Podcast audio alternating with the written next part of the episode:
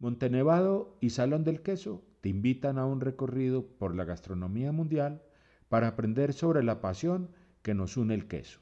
Son tantas y tan diferentes las variedades y procedencias de los quesos que circulan por el mundo que para probarlos todos, un buen goloso del queso no le alcanzarían ni 10 ni 20, tal vez medio siglo de su vida.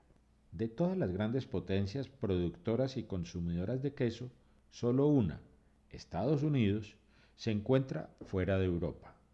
De modo que cualquier recorrido por el mundo del queso debe comenzar forzosamente en aquello que decimos el viejo continente. La producción quesera de Europa se halla dominada por un grupo de media docena de países. Ellos son Francia, Italia, Gran Bretaña, Alemania, Holanda y Suiza.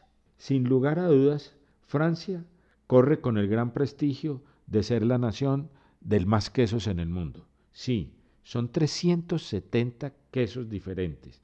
Obviamente, el Gruyère lleva la fama.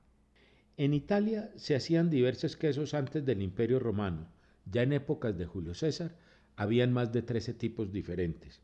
Hoy el parmesano es el santo y seña de sus quesos.